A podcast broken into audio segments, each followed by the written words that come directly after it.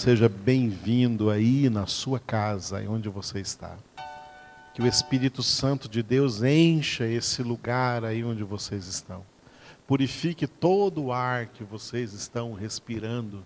Que a paz do Senhor reine aí na sua casa, no seu lar, em nome de Jesus. E onde quer que você esteja.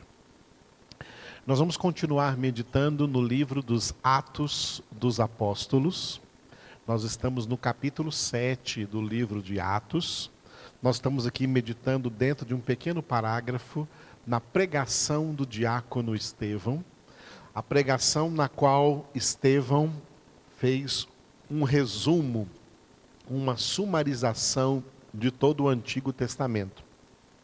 E nesse texto que nós estamos agora, ele resumiu, fez um resumo do segundo livro da Bíblia, do Êxodo, um acontecimento importante com o antigo povo hebreu, descendentes de Abraão, Isaac e Jacó, ao serem livres lá da escravidão no Egito, para serem conduzidos por Deus pelo deserto à terra de Canaã, terra que mana leite e mel, terra que Deus havia prometido aos seus antepassados. Então, este é um resumo aqui que o diácono Estevão fez do livro do Êxodo, Atos 7, do 38 ao 41. Esse texto está dividido assim: ele é introduzido pelo versículo 38, que tem o título de Palavras Vivas, e depois os versículos 39 a 41, Bezerro de Ouro. Estevão estava aqui pregando e dizendo que o que aconteceu lá no Monte Sinai, depois que o povo foi tirado do Egito e chegaram ali ao Monte Sinai e ficaram acampados ao redor, Moisés subiu ao monte porque Deus queria revelar a ele as suas palavras, palavras vivas de Deus, para que Moisés entregasse essas palavras ao povo. Lá embaixo, o povo entrou em desespero. Eles pensaram que se Moisés não ia voltar mais, que Moisés teria morrido no meio daquelas chamas da glória de Deus que queimavam ali sobre o monte Sinai, e eles fizeram ídolos. E saiu ali um bezerro de ouro que eles adoraram. Vocês conhecem essa história? Eles, ao invés de receber as palavras vivas de Deus, fizeram ídolos para si. A palavra de Deus é viva e eficaz e ela traz para nós todo um significado espiritual acerca disso. Hoje também nós já temos reveladas a nós as palavras vivas de Deus nas sagradas escrituras. Toda a Bíblia Sagrada é palavra viva de Deus. Hebreus 4,12 está escrito que a palavra de Deus é viva e eficaz, mais penetrante que qualquer espada de dois gumes, que penetra até o ponto de dividir alma e espírito, juntas e medulas, e apta para discernir todos os pensamentos, propósitos e intenções do coração dos homens. A palavra de Deus, as palavras vivas de Deus também estão sendo hoje oferecidas para o mundo inteiro, mas a maioria das pessoas ainda preferem invocar algum ídolo, invocar algum ídolo, como eles quiseram um ídolo para eles invocarem como se esse ídolo fosse o seu Deus, como se esse ídolo fosse o seu Salvador. As pessoas têm um coração muito voltado para a idolatria. E isso foi uma experiência vivida por Moisés com esse povo que havia acabado de ser tirado do Egito debaixo de grandes manifestações do poder de Deus, não de nenhum ídolo, mas do poder de Deus, do Deus verdadeiro. Eles rejeitaram as palavras vivas de Deus e pediram que se fizesse para eles um bezerro de ouro. Muito bem, o desenvolvimento dessa pequena, desse pequeno parágrafo, então, Atos 7, do 39 ao 41, que nós demos o título, então, de Bezerro de Ouro, lembrando dessa história que você já conhece ali do livro do Êxodo. Estes versículos, do 39 ao 41, eles também têm uma introdução no versículo 39, cujo título é Desobedeceram a Moisés. E os versículos 40 e 41, eles pressionaram Arão. Eu tenho explicado para vocês, vou estar sempre repetindo isso para que a mente de vocês seja edificada e não se esqueça, e você possa trazer sempre à memória a palavra do Senhor, que Moisés era um representante de Jesus e Arão era um representante do ministério pastoral. Os pastores que existem, tá? Os pastores, o ministério pastoral foi instituído por Jesus, não é uma instituição humana, é uma instituição divina. Pastores foram instituídos para ensinar ao povo a palavra de Deus. Assim como Moisés subiu ao monte, e ao subir ao monte, ele deixou seu irmão Arão responsável pelo povo que estava ali embaixo, para que Arão pastoreasse, para que Arão cuidasse do povo, até que Moisés voltasse. Essa figura representa espiritualmente exatamente essa realidade. Jesus também, como novo Moisés, ele subiu ao monte Sião, ele subiu ao céu, ele subiu à casa do Pai. E ele instituiu na terra a sua igreja e instituiu para pastorear essa igreja o ministério pastoral. A figura do pastor é uma representação de Jesus, do bom pastor, para ensinar ao povo a palavra de Deus. O que aconteceu lá no Monte Sinai?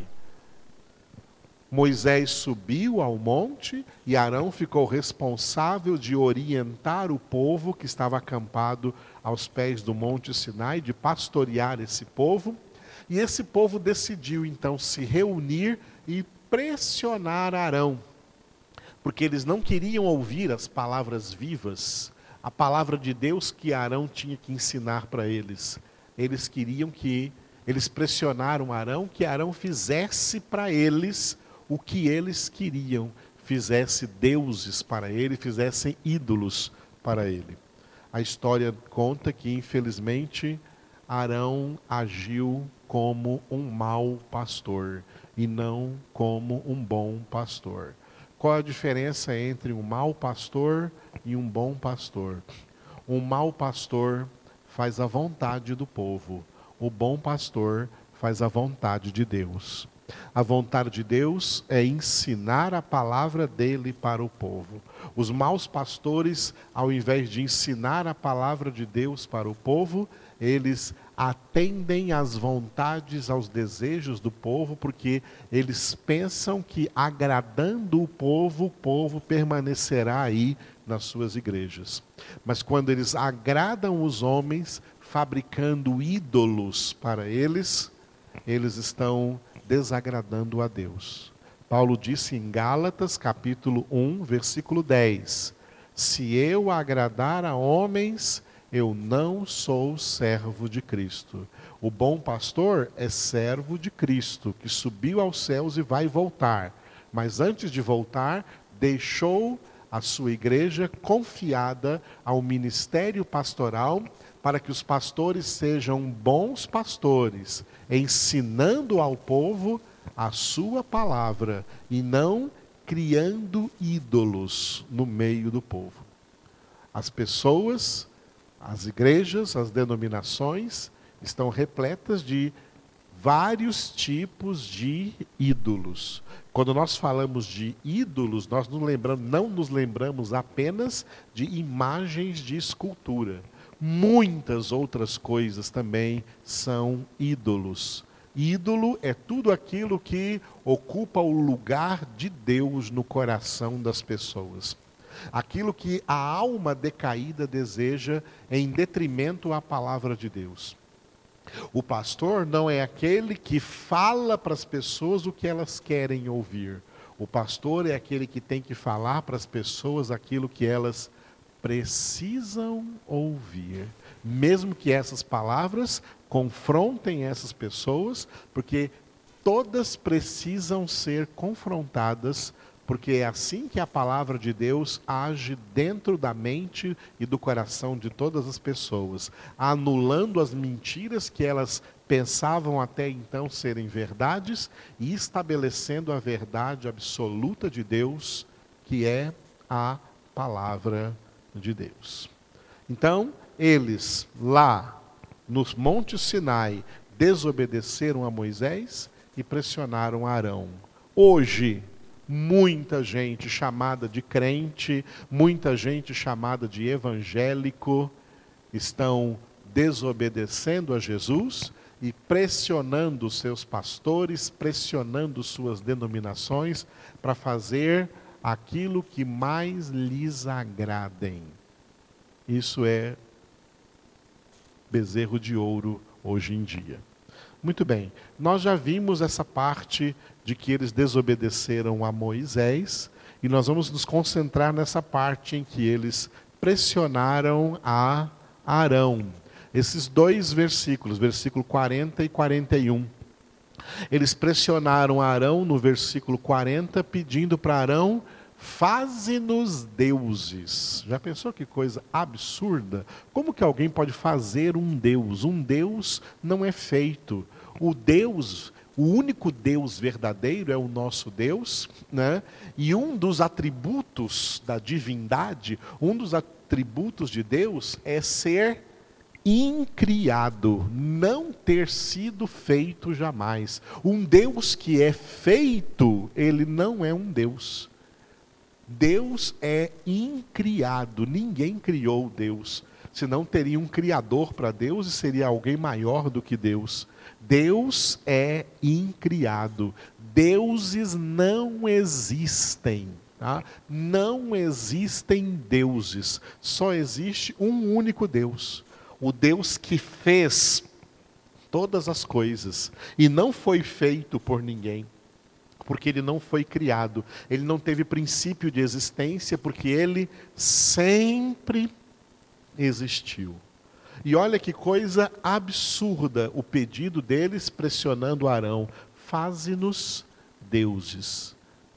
A pena é que Arão caiu nessa pressão, cedeu a essa pressão, e aí no versículo 41, fizeram um bezerro. Amanhã vamos ver, pela graça do Senhor, na nossa transmissão de amanhã, o versículo 41. Hoje nós vamos ficar apenas com o versículo de número 40, cujo título é Faze-nos deuses. Atos 7, 40. Eles pressionaram Arão, então, dizendo a Arão: Faze-nos deuses que vão adiante de nós porque quanto a este Moisés, que nos tirou da terra do Egito, não sabemos o que lhe aconteceu. Eles pediram a Arão para que Arão fizesse para eles deuses que marchassem adiante adiante deles.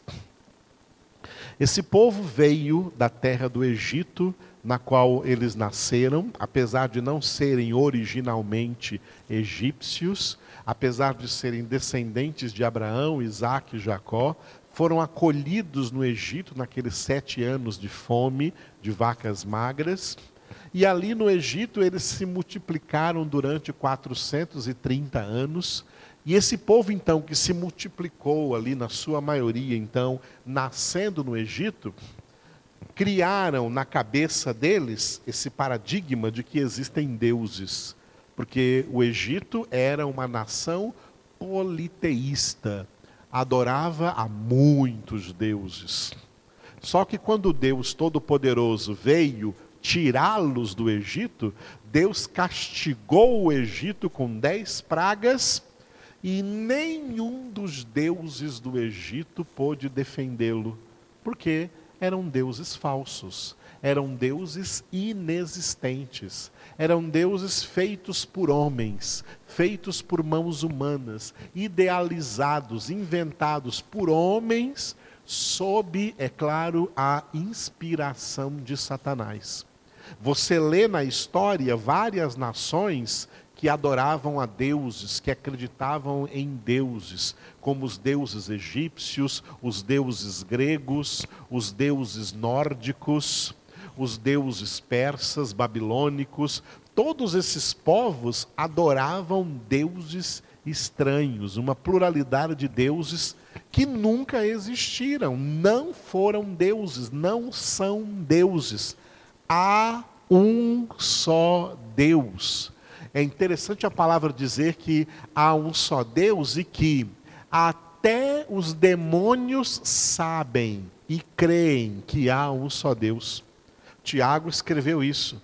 Crês tu que há um só Deus? Fazes bem. Até os demônios creem. Os demônios, que são anjos decaídos, eles sabem que só há um Deus.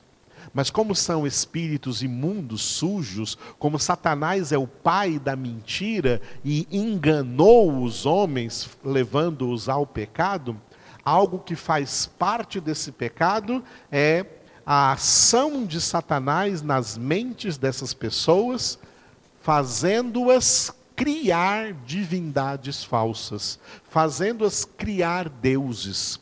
Deuses em figuras de homens, deuses em figuras de animais, deuses em figuras mitológicas, deuses que jamais existiram, porque há um só Deus, só um Deus existe, o Deus verdadeiro. Depois de viverem o tempo todo no Egito, aonde eles viram os egípcios adorando a uma pluralidade de deuses, agora aqui ao pé do Monte Sinai, mesmo vendo a glória de Deus queimando, ardendo no Monte Sinai, para onde Moisés havia subido para receber para eles palavras vivas, diante de toda a experiência que eles tiveram com Deus, diante de todos os milagres que viram, que viram Deus operar em favor deles, ainda assim eles pressionaram Arão, pedindo para Arão: faze-nos deuses que vão adiante de nós. Por que, que eles pediram isso? Sabe por quê? O versículo aí disse por quê. Eles mesmos disseram por que eles queriam que Arão fizesse deuses que fossem adiante deles.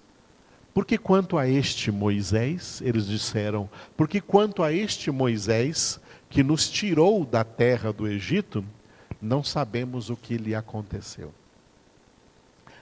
Eles pensaram que Moisés subiu o monte e alguma coisa lá em cima pode ter acontecido no meio de toda aquela glória fervente, fervilhante de Deus, no Monte Sinai, de todo o fogo da glória de Deus no Monte Sinai, eles pensaram, com certeza que Moisés não sobreviveu a isso. Então, nós não vamos esperar esse Moisés, ou seja, eles perderam a esperança. Eles não não queriam mais esperar Moisés descer do monte e queriam então que Moisés fosse Moisés que tinha sido incumbido por Deus de conduzir esse povo pelo deserto até a terra prometida, que Moisés fosse substituído por divindades falsas. Faze-nos deuses, Arão, que marche aí à nossa frente, que vão aí adiante de nós, porque esse Moisés, não sabemos o que aconteceu com ele, ele subiu lá e está demorando demais para voltar, pode ser que ele nem volte. Vamos trazer essa palavra para os dias de hoje. Qual o significado espiritual dessas palavras nos dias de hoje? Como eu falei para vocês, Moisés representa Jesus. Jesus já veio à terra. Vindo à terra, Jesus já realizou a obra da salvação. E Jesus subiu para a glória de Deus, dando a nós uma promessa, a promessa de que ele vai voltar. Assim como aquele povo acampado ao redor do Monte Sinai perdeu a esperança de Moisés voltar, Muita gente que se diz hoje crente está perdendo também a esperança de que Jesus vai voltar. Será que Jesus vai mesmo voltar? E isso não é uma coisa de hoje, porque nós já estamos no século 21, de, início do terceiro milênio depois da primeira vinda do Senhor depois da primeira vinda do Senhor. Ainda lá no primeiro século, o apóstolo Pedro escreveu falando acerca de pessoas que já lá no primeiro século, no século I, nós estamos no século 21, no início do século 21, lá no início do cristianismo na terra, no século I, já existiram crentes que perderam a esperança da volta da segunda vinda do Senhor Jesus. E acerca disso, Pedro escreveu na sua segunda carta, 2 Pedro, capítulo 3, versículos 3 e 4. Pedro disse assim, ó: "Tendo em conta, antes de tudo, que nos últimos dias virão escarnecedores com os seus escárnios, andando segundo as próprias paixões e dizendo: Onde está a promessa da sua vinda? Porque desde que os pais dormiram, todas as coisas permanecem como desde o princípio da criação. Pedro está falando de pessoas, inclusive de pessoas que surgiriam nos últimos dias, tá?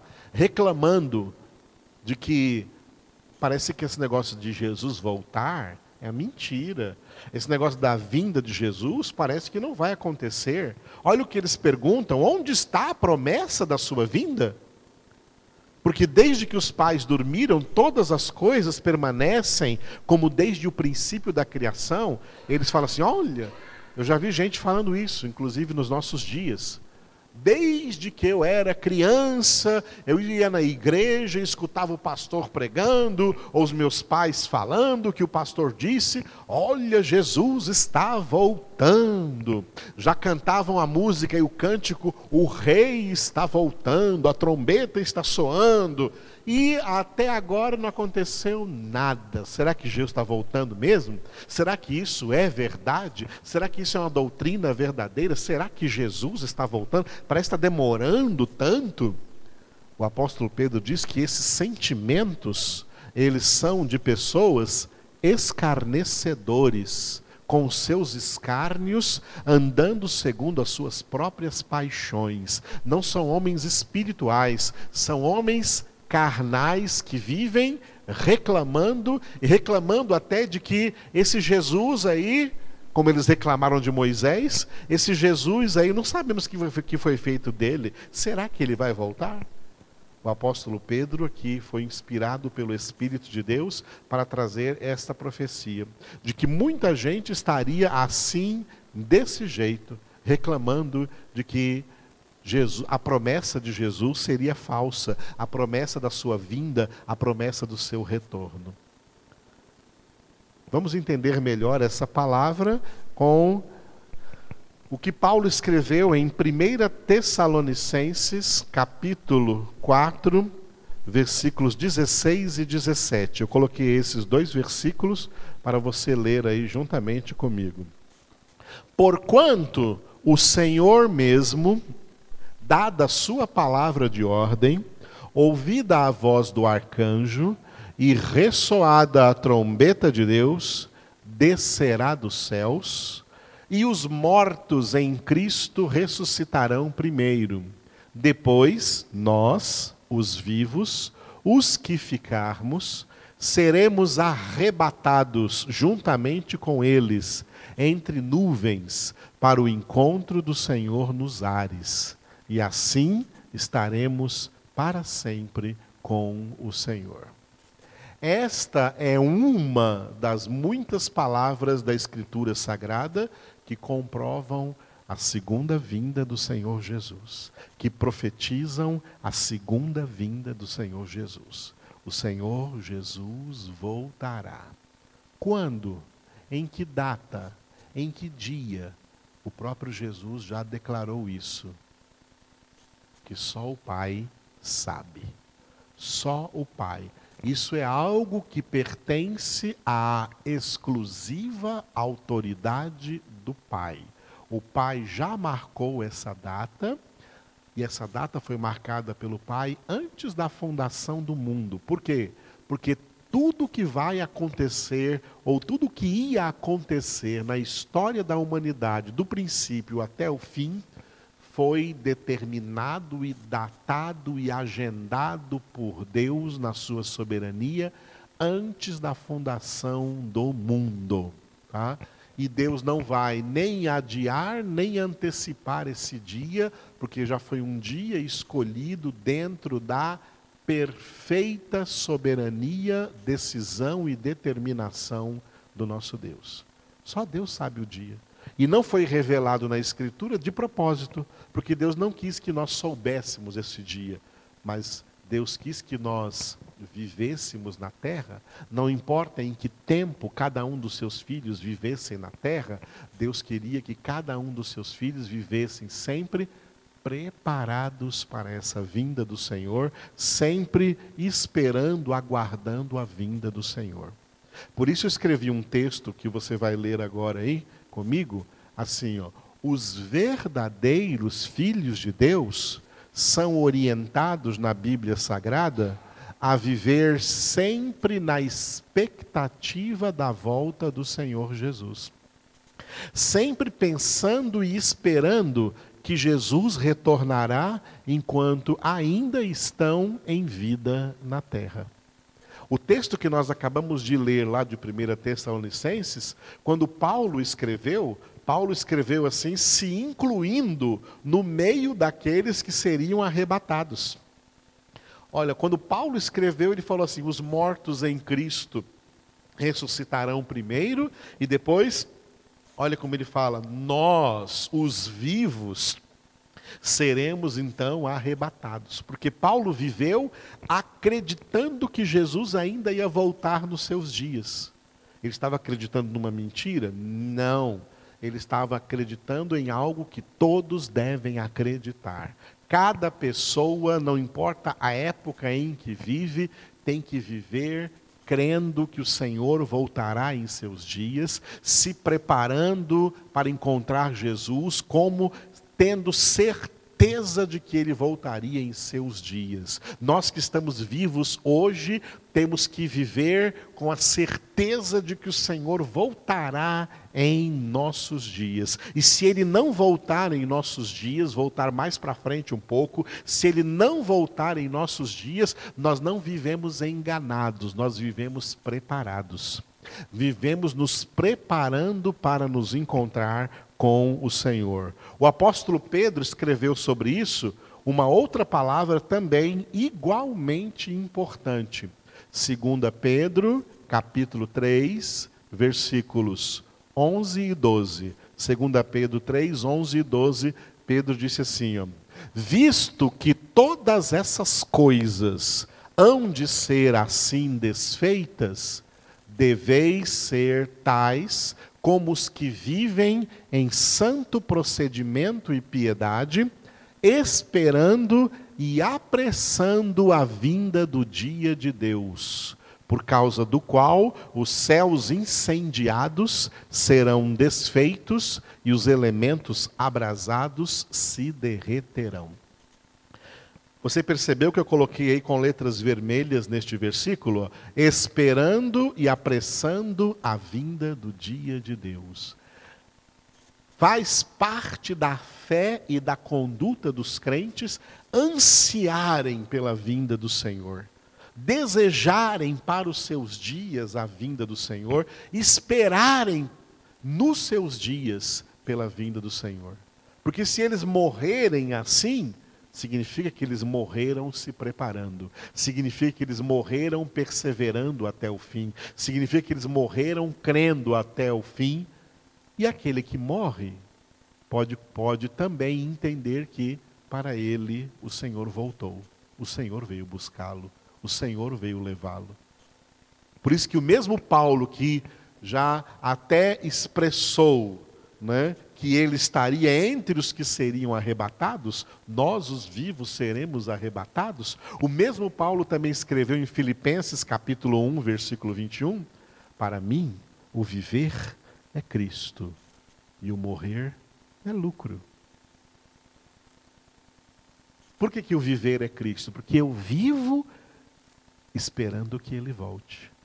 E se eu morrer antes dele voltar, é lucro, porque então para mim ele já veio, para mim ele já chegou, ele veio me buscar, porque preciosa é ao Senhor a morte dos seus santos. Deus é tremendo.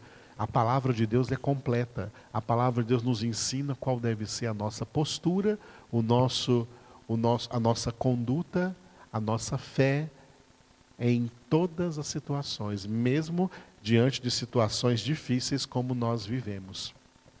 E eu gostaria de encerrar essa palavra com vocês nessa noite, levando vocês lá para a última página da Bíblia, no último capítulo da Bíblia Sagrada, Apocalipse, capítulo de número 22.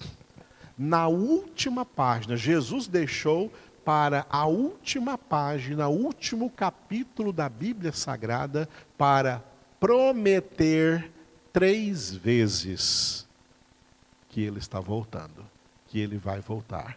Jesus prometeu três vezes. Apocalipse capítulo 22, versículo 7, Jesus disse: Eis que venho sem demora. Apocalipse 22, 12, Jesus disse: E eis que venho sem demora. E Apocalipse 22, 20, Jesus disse: Certamente venho sem demora. Sabe quem disse isso? A pessoa que nenhuma mentira saiu da sua boca. Jesus subiu ao céu e Jesus voltará dos céus. Isso faz parte da nossa fé. Crer que Jesus foi assunto aos céus e de lá voltará cheio de glória, de poder, para levar a sua igreja, para levar as suas ovelhas, como ele prometeu lá em João capítulo 14, onde ele disse assim: não se turbe o vosso coração, credes em Deus, crede também em mim. Na casa do meu pai há muitas moradas, se não for assim eu vou-lo teria dito. Pois vou preparar-vos um lugar, e depois que eu tiver ido e preparado um lugar, voltarei e tomar-vos-ei comigo, para que onde eu estou, estejais também vós. Então Jesus vai voltar para nos levar. E nós aguardamos, nós esperamos, esperamos o Senhor. Esperamos a vinda do Senhor. Amados, a Escritura nos mostra muitas coisas que precederiam a vinda do Senhor, muitas coisas que aconteceriam quando a vinda do Senhor estivesse próxima. E nós já vemos muitas dessas coisas acontecerem. Inclusive pragas, inclusive pestes, inclusive enfermidades sobre a terra, elas são sinais de que a volta do Senhor está próxima. Esse Covid-19 é um sinal de que a volta de Jesus está próxima. Tá? É um sinal de que a volta de Jesus está próxima. É um sinal, porque nas proximidades da volta de Jesus, muitas coisas iriam acontecer por causa do pecado da humanidade. O Jesus, Jesus alertou que uma das coisas antes da sua vinda seria a multiplicação da iniquidade no mundo. Antes desse Covid aí aparecer, nós já estávamos vendo como a iniquidade, como o pecado estava proliferando-se no mundo, se multiplicando no meio da humanidade e todo mundo achando isso muito bom, não achava. As pessoas não, não têm medo do pecado como têm medo do Covid. As pessoas deviam ter medo do pecado e se converter ao Senhor e buscar ao Senhor. Não, mas elas estavam muito à vontade aí no seu pecado, né? pecando à vontade e achando que não é pecado. O pecado se multiplicando, a multiplicação da iniquidade, foi o que Jesus disse. E o amor de muitos se esfriando, amor se esfriando no casamento, amor se esfriando nas famílias, amor se esfriando na sociedade. E agora vem essa doença onde nós temos que pensar no próximo, pensar uns nos outros, de não contaminar ninguém, onde tem pessoas que têm que trabalhar por amor ao próximo. Amados, Deus tem certas maneiras de agir de forma didática para nos ensinar a sua justiça, a sua santidade. Com certeza, essa pandemia é um dos sinais de que o rei está voltando. Jesus está voltando. Isso é uma exortação para nós. Isso é uma admoestação para nós. Isto é a razão para nós nos prepararmos. Jesus está às portas. Prepare-te para te encontrar com teu Deus. Lá em Amós, profeta Amós, Deus disse: Prepara-te para te encontrares com teu Deus. E a preparação é assim, na palavra, na oração, na santificação de nossas vidas, de nossas casas, de nossas famílias, na presença do Senhor nosso Deus. Que o Senhor possa te ungir com o seu espírito para você estar preparado para receber para receber o Senhor Jesus. Eu gostaria de encerrar orando com você, orando com a sua família, orando com todos que estão aí conectados, que estão ouvindo agora, que estão ouvindo agora essa palavra. Vamos, vamos fazer essa última oração. Eu gostaria de colocar nesta oração a irmã Mirtes. Ô irmã Mirtes, irmã Mirtes, Emanuel, hoje é o aniversário da irmã Mirtes.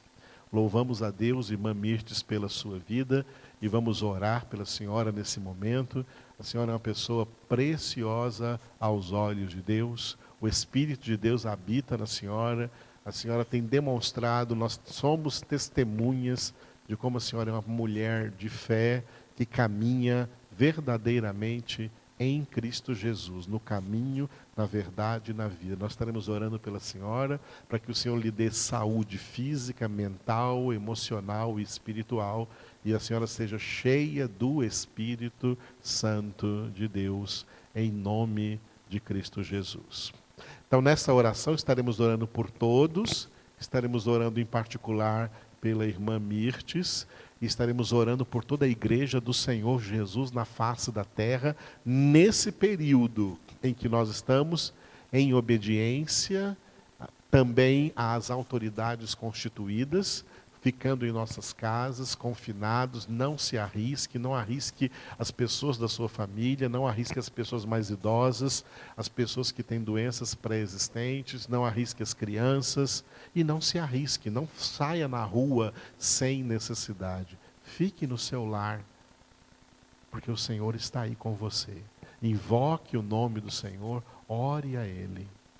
Amanhã, dia 22, domingo, a partir das 19 horas, meia hora mais cedo, às 7 horas, nós estaremos aqui começando a nossa reunião, transmitindo também ao vivo para vocês o nosso culto dominical, o nosso culto de domingo, em nome do Senhor Jesus. Enquanto eu vou ministrando aqui, você vê aparecendo aí na sua tela se como que você vai é, exercer